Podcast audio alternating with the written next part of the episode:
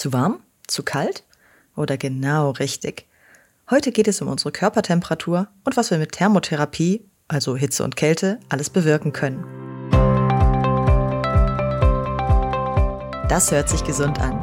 Medizinische Infos, Trends, Interviews mit Experten und Tipps für einen gesunden Lebensstil. Der Otto Press Podcast. Hallo und herzlich willkommen. Mein Name ist Andrea Freitag und wir versuchen jetzt mal miteinander warm zu werden. Wobei, naja, eigentlich müssen wir da gar nicht so viel tun, denn unser menschlicher Körper macht vieles davon von selber. Und zwar genau hier, auf unserem Planeten, auf dem wir uns als Spezies entwickelt haben.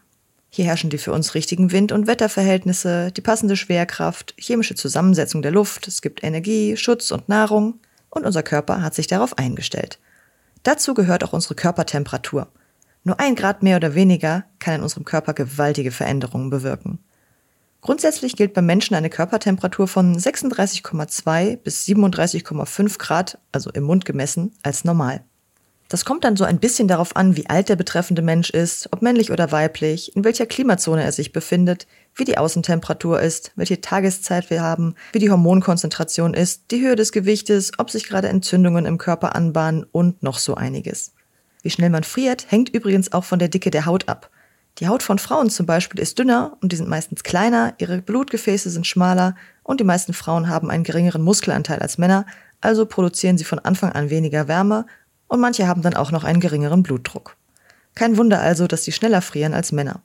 Und weil beim Frieren erst einmal die lebenswichtigen Organe geschützt werden, bedeutet das kalte Füße, Hände und Nasenspitzen. Darum denken wir jetzt schnell an was anderes. Wie machen das eigentlich unsere Erdmitbewohner, die Tiere? Auch die haben je nach Spezies eigene Strategien, um gegen Hitze und Kälte gewappnet zu sein, auch ohne Ventilator, Heizung und Mantel. Gegen die Hitze im Sommer gibt es Hecheln, sich im Matsch wälzen, auf die Nacht ausweichen, in der es wesentlich kühler ist, im Schatten bleiben und je nach Tierart sogar spezielle Durchblutungsmechanismen, die vor Überhitzung schützen können. Und auch gegen Unterkühlung hat die Tierwelt ihre Strategien. Bienen zum Beispiel können durch Zittern Wärme erzeugen, dabei können sie entweder sich selbst aufwärmen oder einen Eindringling töten, indem sie ihn unter einer Masse von Bienen begraben und loszittern. Schildkröten und einige andere Tiere gehen im Winter in den Winterschlaf, um gar nicht erst so viel von der Kälte abzubekommen. Übrigens, Bären gehören nicht dazu. Die sind mit ihrem Pelz auch im Winter unterwegs und kriegen in der Zeit sogar ihre Jungen. Aber sie schlafen mehr als sonst, um ihre Energiereserven zu schonen und nicht im kargen Winter Futter finden zu müssen. Andere Tiere weichen der Kälte noch großflächiger aus, indem sie zum Beispiel nach Süden ziehen und erst im Frühling zurückkehren. Und wer vor Ort bleibt, nimmt entweder Sonnenbäder, wann immer möglich, hält sich an möglichst geschützten und warmen Orten auf oder lässt sich ein Winterfell wachsen, das wind- und kälteresistent ist und sogar die passenden Farben hat, damit man von den dagebliebenen Feinden nicht gesehen wird. Um die Tiere müssen wir uns also keine Sorgen machen. Die haben das gut geregelt. Aber wie ist das bei uns Menschen? Also ganz grob gesagt gilt alles unter 36 oder über 38 Grad Körpertemperatur als gefährlich oder zumindest als Extremsituation für unseren Körper. Denn unser Körper mag seine rund 37 Grad Wohlfühltemperatur. All seine Stoffwechselprozesse sind darauf ausgelegt. Damit wir im Sommer nicht an Überhitzung sterben, haben wir Menschen ein eingebautes Kühlsystem. Wir schwitzen. Durch die Feuchtigkeit auf der Haut wird dem Körper Wärme entzogen. Der feuchte, kalte Schweißfilm kühlt die Haut beim Verdunsten von außen runter, damit auch Organe, Blut und so weiter wieder ihre Normaltemperatur bekommen. Damit das klappt, müssen ein paar Bedingungen erfüllt werden. Erstens, die Wasservorräte im Körper müssen entsprechend voll sein. Wenn nämlich kein Wasser zum Verdunsten da ist, dann kann die Wärme im Körper natürlich nirgendwo mehr hin. Zweitens, Schwitzen klappt nur, wenn der Schweiß auch von der Haut verdunsten kann. Wenn die Luft um uns herum also schon sehr feucht oder zu heiß ist, dann bringt unser tolles Wasserkühlsystem leider nichts. Und drittens, wir müssen genug Energie für den Schwitzvorgang haben, denn Wasserpumpen aus allen Poren ist ziemlich anstrengend. Wenn nicht genug Wasser zum Schwitzen da ist, dann spüren wir erst einmal Durst. Das ist das Zeichen, ich habe zu wenig Wasser, ich laufe gerade auf Reserve. Wenn man dann nicht nachfüllt, dann wird der Körper etwas vehementer in seinen Forderungen. Er stellt sogar schon die ersten Funktionen ein. Es kommt zu Schwindel, Halluzinationen und Unwohlsein und irgendwann sogar zu Organversagen. Mit dem Wasser verlieren wir nämlich auch Nährstoffe und beides ist für uns überlebenswichtig, so wie der Kraftstoff für ein Auto. Unsere Schwitzkühlung ist übrigens trainierbar. Das heißt, sie stellt sich auf die an sie gestellten Forderungen ein. Also klar, ein Sportler schwitzt ganz anders als ein Untrainierter und ein Mensch, der in der Wüste aufwächst, hat ein völlig anderes Verständnis von warm und kalt als jemand vom Nordpol. Der heißeste Ort der Erde, an dem noch Menschen leben, ist übrigens das kalifornische Death Valley. Da hat es so an die 47 Grad, was dann auch als obere Belastungsgrenze für Menschen im Allgemeinen gilt. Als kältester bewohnter Ort gilt Omjakon im Osten Russlands, wo schon Temperaturen um die minus 67,8 Grad Celsius gemessen wurden. Aber wir, ja, wir leben hier im gemäßigten Klima. Wohlfühlen tun sich die meisten Menschen bei circa 27 bis 31 Grad Außentemperatur, denn da hat unsere Haut die perfekten 32 Grad Celsius, bei denen wir nicht schwitzen müssen, aber uns auch nicht kalt ist. Aber unser Körper kann seine Temperatur auch als Waffe gegen Feinde benutzen. Also nicht gegen Bären oder Wölfe, aber gegen kleinere Gegner. Und zwar in Form von Fieber. So nennt man in der Medizin das Missverhältnis zwischen chemischer Wärmebildung und physikalischer Wärmeabgabe, wenn also die Körperkerntemperatur auf über 38 Grad Celsius ansteigt. Wenn schädliche Keime oder Krankheitserreger in den Körper eindringen, beginnt das Immunsystem sie zu bekämpfen. Und unser Immunsystem arbeitet am besten bei einer erhöhten Körpertemperatur. Fieber ist also nichts Schädliches für uns, sondern unser Boost, unsere Unterstützung für das Immunsystem. Es ist zwar anstrengend, die Energie für die Extratemperatur aufzubringen, aber dadurch wird auch die Herzfrequenz und damit die Durchblutung gesteigert. Die Atmung und Sauerstoffversorgung wird forciert und etliche Hormone fordern im Hirn Verstärkung für die Abwehrkräfte an. Ein weit verbreiteter Irrglaube über das Fieber ist übrigens, dass durch die hohen Temperaturen eingedrungene Keime abgetötet werden. Das stimmt nicht so ganz, denn die meisten Viren und Bakterien haben mit diesem 1 bis 2 Grad Temperaturunterschied kein wirklich großes Problem. Vielmehr hilft uns das Fieber, indem es das Immunsystem aufpowert.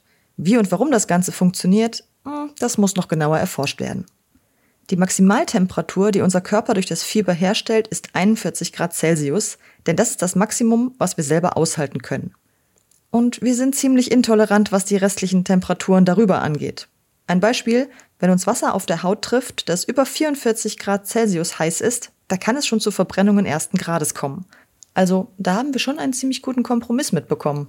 Einerseits gibt es die Minimaltemperatur, bei der alle Organe noch gut funktionieren und der Energieverbrauch auch relativ konstant ist. Und wir haben diesen Booster, den wir im Notfall zuschalten können. Fieber fühlt sich jetzt aber nicht gerade angenehm für uns an, deswegen nehmen Erwachsene bei Fieber meist irgendwelche Medikamente, die die Temperatur wieder senken, damit wir uns besser fühlen. Aber ja, eigentlich sabotieren wir damit unser Immunsystem. Apropos sabotieren. Über die Jahrhunderte haben wir Menschen viele Wege gefunden, Wärme- und Kälteeinflüsse von außen zu nutzen, um unserem Körper Gutes zu tun oder ungewollte Teile abzutöten. Die sogenannte Thermotherapie umfasst sowohl die Behandlung mit Wärme als auch mit Kälte. Wir starten auch hier mit der Wärme. Bei der sogenannten Hyperthermie, das heißt so viel wie Überwärmung auf Griechisch, wird die Temperatur des Körpers bewusst künstlich erhöht. Damit können zum Beispiel verletzte Stellen, einzelne Hautschichten oder der gesamte Körper behandelt werden. Der Ursprung dieser Therapie wird im Jahr 2400 vor Christus in Ägypten und später in Griechenland vermutet Scheinbar kamen die Menschen nach Beobachtungen von Fieber auf den Trichter, dass eine erhöhte Temperatur heilende Wirkungen haben könnte. In der Geschichte der Medizin gab es immer wieder Methoden, mit denen künstlich Fieber ausgelöst wurde, um Menschen zu heilen. 1927 beispielsweise erhielt Julius Wagner von Jaurek sogar den Nobelpreis für seine Malariatherapie, in der er Menschen mit fieberauslösendem Malaria infizierte, um andere Erkrankungen zu heilen. Dass wir das heute nicht mehr so machen, liegt hauptsächlich daran, dass 1928 das Antibiotikum entdeckt und 1942 auf den Markt gebracht wurde. Und Antibiotika bekämpfen die Bakterien, ohne dass wir unsere Körpertemperatur erhöhen müssten. Aber die Strategie, bestimmte Bereiche zu überwärmen, wird heute noch in der Krebstherapie angewendet.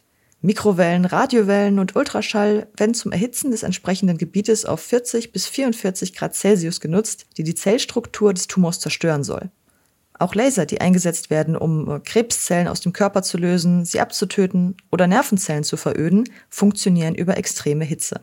Im Hausgebrauch ist die therapeutische Hyperthermie dann nicht ganz so heiß, aber sie dient auch nur dazu, Verspannungen zu lösen und Schmerzen zu bekämpfen. Darunter fallen zum Beispiel Fangopackungen, also warmer Mineralschlamm. Infrarot, das mittels Mikro- oder Radiowellen eine tiefliegende Hautschicht gezielt erwärmt, oder auch Wadenwickel, die für einen Rückstau der Temperatur sorgen und so lokal die Temperatur hochhalten. Wärmflaschen oder Wärmekissen werden mit heißem Wasser, Kirschkernen oder Moor gefüllt, da sie die Temperatur lange halten und so extra lange die Durchblutung anregen.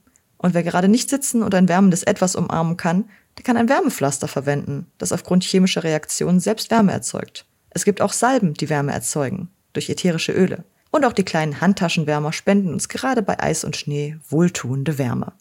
Ganz grob zusammengefasst hat Wärme drei Vorteile, die wir uns zunutze machen. Erstens. Bei Wärme weiten sich unsere Blutgefäße und bei Kälte ziehen sie sich zusammen. Das heißt, ein Wechsel zwischen warm und kalt, warm und kalt, das ist so ein bisschen Krafttraining für die Gefäße. Zweitens, da Wärme die Blutgefäße weitet, kommt mehr Blut durch, das heißt, die Sauerstoffversorgung wird besser. Und Sauerstoff, naja, braucht so ziemlich jede Zelle in unserem Körper für einfach alles. Und die Nährstoffe, die über das Blut angeliefert werden, helfen natürlich bei der Heilung und möglicherweise nötigen Reparaturen. Doch Achtung, wenn der Körper überhitzt, werden die Blutgefäße unwillkürlich so stark geweitet, dass das vorhandene Blut nicht mehr zum Füllen ausreicht. Das Herz-Kreislauf-System kann kollabieren. Aber zum Glück kann man die Überhitzung mit etlichen Maßnahmen ja stoppen. Der dritte Vorteil der Wärme ist die schmerzhemmende Wirkung. Wir wissen ja, unsere Nerven lassen nicht alle Informationen durch ins Gehirn, sondern es wird vorher ein bisschen aussortiert.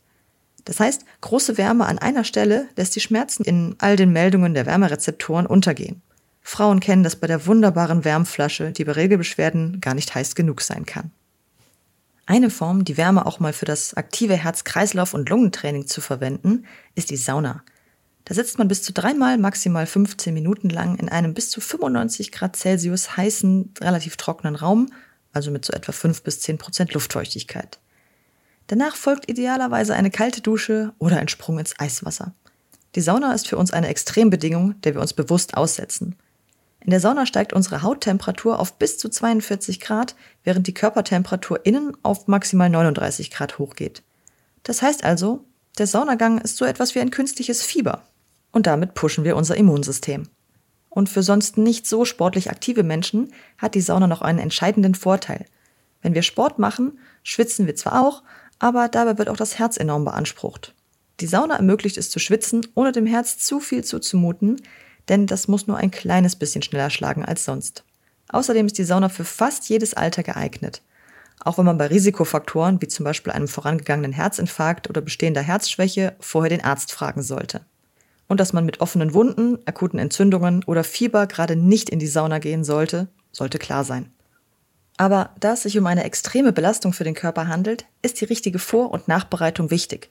Niemals das Trinken vergessen, denn wer viel schwitzt, hat einen hohen Wasser- und Mineralverlust und muss die Tanks entsprechend nachfüllen. Und natürlich sollte man erst nach und nach die Dosis steigern.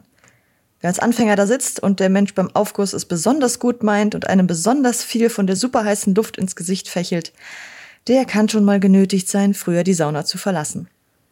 Kommen wir nach dem gemütlich warmen Saunatag nun zur Abkühlung. Was macht die Kälte mit unserem Körper? Werden wir dann so langsam wie Schlangen, die ja wechselwarm sind und ihre Körpertemperatur an die Welt da draußen anpassen? Ach nein, wir Menschen sind ja immer gleich warm und dementsprechend immer aktiv, mehr oder weniger. Die Körpertemperatur konstant aufrecht zu erhalten, bedeutet Arbeit für den Körper. Kein Wunder, dass etliche Tiere diese Energie lieber sparen. Das dafür nötige Futter muss man ja auch erstmal auftreiben. Damit unser Körper weiß, ob er gerade für unsere Körpertemperatur aktiv werden muss, ist unsere Haut mit unzähligen temperaturfühligen Rezeptoren ausgestattet. Und wenn die melden, dass es draußen sehr kalt ist und unsere innere Körpertemperatur zu sinken droht, dann haben wir auch dafür ein bis zwei Tricks. Na gut, der eine Trick, der bringt uns nicht mehr so wirklich was, das ist die Gänsehaut. Wenn wir jetzt noch ein starkes Fell um uns hätten, dann wäre das dadurch aufgestellt und wir würden größer und bedrohlicher wirken. Da unser Fell über die Jahrtausende aber relativ dünn geworden ist, bringt uns dieser Show-Effekt nicht mehr so viel. Ein weiterer positiver Effekt der Gänsehaut geht uns ebenfalls durch unser mangelndes Fell durch die Lappen, die Isolation mittels Luft. Wenn ein dicht mit Fell bedecktes Tier seine Haare aufstellt, mit Gänsehaut eben, dann wird zwischen den Haaren Luft eingeschlossen, was eine isolierende Schicht vor der Kälte außen bildet und die von den Muskeln produzierte Wärme innen hält. Bei uns Menschen sind die einzelnen Haare aber viel zu weit auseinander, um diesen Effekt zu haben. Aber wir haben da noch einen zweiten. Wir zittern. Das ist unser zweiter Wärmebooster und das Kältependant zum Schwitzen. Denn durch diese sehr regelmäßige und schnelle Bewegung unserer Muskulatur werden Reibung und Hitze erzeugt, die dann den Körper auf seiner Betriebstemperatur halten. Aber auch Zittern können wir nicht ewig durchhalten. Genau wie das Schwitzen ist es ein ziemlich anstrengender Prozess, alle Muskeln gleichzeitig so schnell zu bewegen, also können wir auch das nur in Ausnahmesituationen und solange wir genug Energie haben.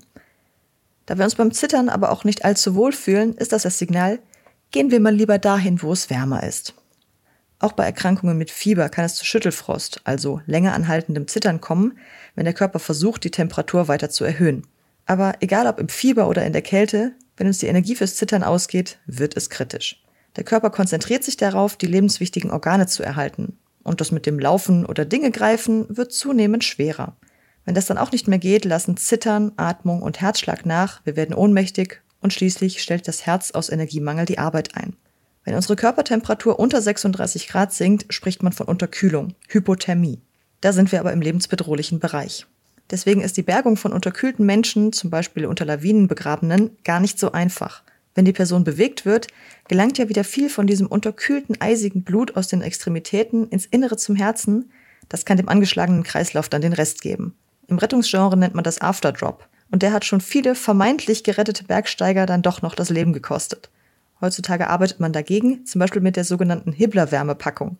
Damit versucht man, den Körper im Kern mittels Wärmepacks ganz langsam wieder auf 36 Grad zu bringen und so als Erstmaßnahme bei Unterkühlung dafür zu sorgen, dass nicht gleich ein Schock durch das kalte Blut aus den Extremitäten eintritt. Aber so weit soll es ja gar nicht erst kommen. Wir Menschen frieren eigentlich gar nicht gerne. Aber wir kennen auch die positiven Effekte von Kälte, sei es als kleine lokale Anwendung beim gestoßenen Ellbogen oder auch in der Medizin. Die extreme Kältetherapie ist das Gegenteil der Hyperthermie und wird Kryotherapie genannt. Im Griechischen bedeutet Kryo nämlich kalt. Bis zu einem gewissen Grad kann unser Körper Kälte aushalten bzw. sie kompensieren, aber wenn er über längere Zeit zu viel Kälte ausgesetzt wird, stirbt das Gewebe ab und es kommt zu Erfrierungen. Diese Erfrierungen kann man nämlich, wenn man weiß, wie man das unter Kontrolle hält, auch auf winzige störende Stellen am Körper anwenden. Die tote Stelle löst sich dann nach einiger Zeit vom Körper und fällt einfach ab, damit sich neues Gewebe bilden kann. Aber wir reden hier jetzt von sehr, sehr kleinen Stellen, nicht von Gliedmaßen wie Armen oder Beinen, die wachsen bei uns Menschen nicht nach. Mit der sogenannten Vereisung werden zum Beispiel Warzen entfernt, Tumore zerstört, Hautkrebsvorstufen behandelt oder Nervenbahnen vereist. Das geschieht dann mit kaltem Stickstoff mit stolzen minus 195 Grad Celsius. Aber im Alltag und zu Hause verwenden wir dann auch wieder nicht ganz so kalte Kälte. Wir nutzen eher Kühlpacks. Die sind dann eher so 18 bis minus 1 Grad Celsius kalt. Grundsätzlich ist aber auch bei Kälte wie beim Spiel mit heißem Wasser Vorsicht geboten. Denn auch nur Temperaturen um den Gefrierpunkt können bei Menschen Erfrierungen verursachen. Die leichte Kühlung nach einer Verletzung kennen wir von der Pechregel beim Sport. Da steht das E für Eis, also für Kühlung des zum Beispiel verstauchten oder überdehnten Bereiches. Wer böse umgeknickt ist, kann sich für circa 10 Minuten mit einem Kühlpack oder Eiswürfeln in einem Handtuch helfen und dafür sorgen, dass sich die Blutgefäße zusammenziehen Dadurch wird der blaue Fleck nicht so groß, weil sich weniger Flüssigkeit im Gewebe ablagern kann. So kann die Verletzung dann schneller heilen und außerdem tut es durch die Überreizung mit dem schmerzübertragenen so kalt Meldungen der Haut subjektiv nicht mehr so weh. Allerdings sollte man auch nicht zu lange kühlen, denn das behindert dann wiederum nach dem ersten Schrecken die Stoffwechsel- und Heilungsprozesse. Und außerdem ist unsere Haut ja auch nicht ewig empfindlich gegen Kälte. Wenn die Haut zum Beispiel bis auf 15 Grad statt der üblichen 32 Grad heruntergekühlt ist, merken die Rezeptoren gar nichts mehr. Und wir natürlich auch nicht. Aber auch bei Erkältungen, Halsschmerzen oder Fieber schwören manche auf kalte Wickel um den Hals, die Beine, die Brust oder die Handgelenke oder den einfachen kalten Lappen auf der Stirn, um Schmerzen zu lindern und uns dadurch etwas mehr Geduld für die Heilung zu verschaffen. Kalte Wickel sind meist nur so um die plus 10 bis 0 Grad kalt, also noch im Plusbereich. Ein einfaches Kühlpack mit Eis hat so minus 0,5 bis minus 1 Grad auf der Haut aber durch unsere konternde warme Haut steigt die Temperatur hier wieder relativ schnell in den positiven Bereich an. Das gleiche gilt für Kältesprays, die mit ihren minus 1 Grad kurzfristig als Hilfe nützlich sein können. Das war jetzt die lokale Anwendung, aber es gibt ja auch die Ganzkörper-Kryotherapie, bei der der ganze Körper bewusst in seiner Temperatur heruntergekühlt wird. Die Kryotherapie kann bei Gelenks- oder Muskelverletzungen, Arthrose, Rheuma, Fibromyalgie oder auch Hauterkrankungen wie Schuppenflechte eingesetzt werden. Grundsätzlich geht es um die entzündungs- und schmerzhemmende Wirkung. Je nach angewendeter Kälte treten verschiedene Effekte auf. In einer Kältekammer sinkt dann die Temperatur auf bis zu minus 120 Grad. Man nutzt sie in Badekleidung und für maximal drei Minuten, da es sonst natürlich zu Erfrierungen kommen kann. Und naja, der Kopf, an dem wir ja einige hervorstechende, empfindliche Körperteile wie Nase und Ohren haben, der wird rausgehalten aus der Sache.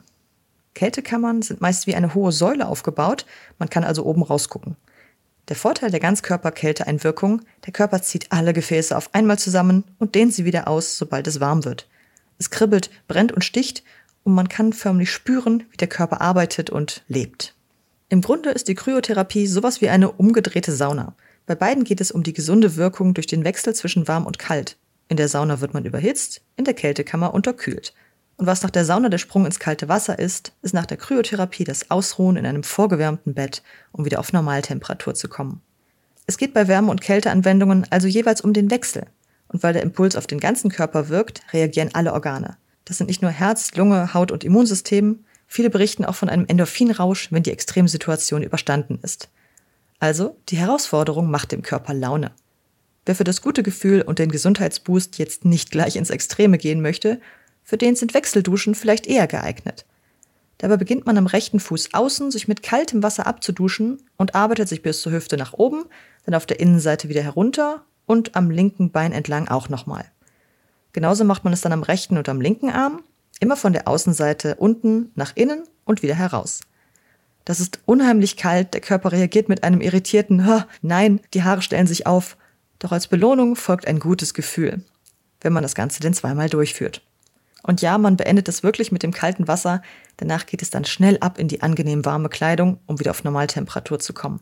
Wir sehen aber trotzdem, obwohl wir Menschen eine relativ festgelegte Körpertemperatur haben, haben wir doch eine gewisse Bandbreite, in der Ausbrüche in die warme und kalte Region möglich sind. Und die können ganz verschiedene Auswirkungen auf unseren Körper und unser Gemüt haben. Es ist eigentlich wie überall im Leben.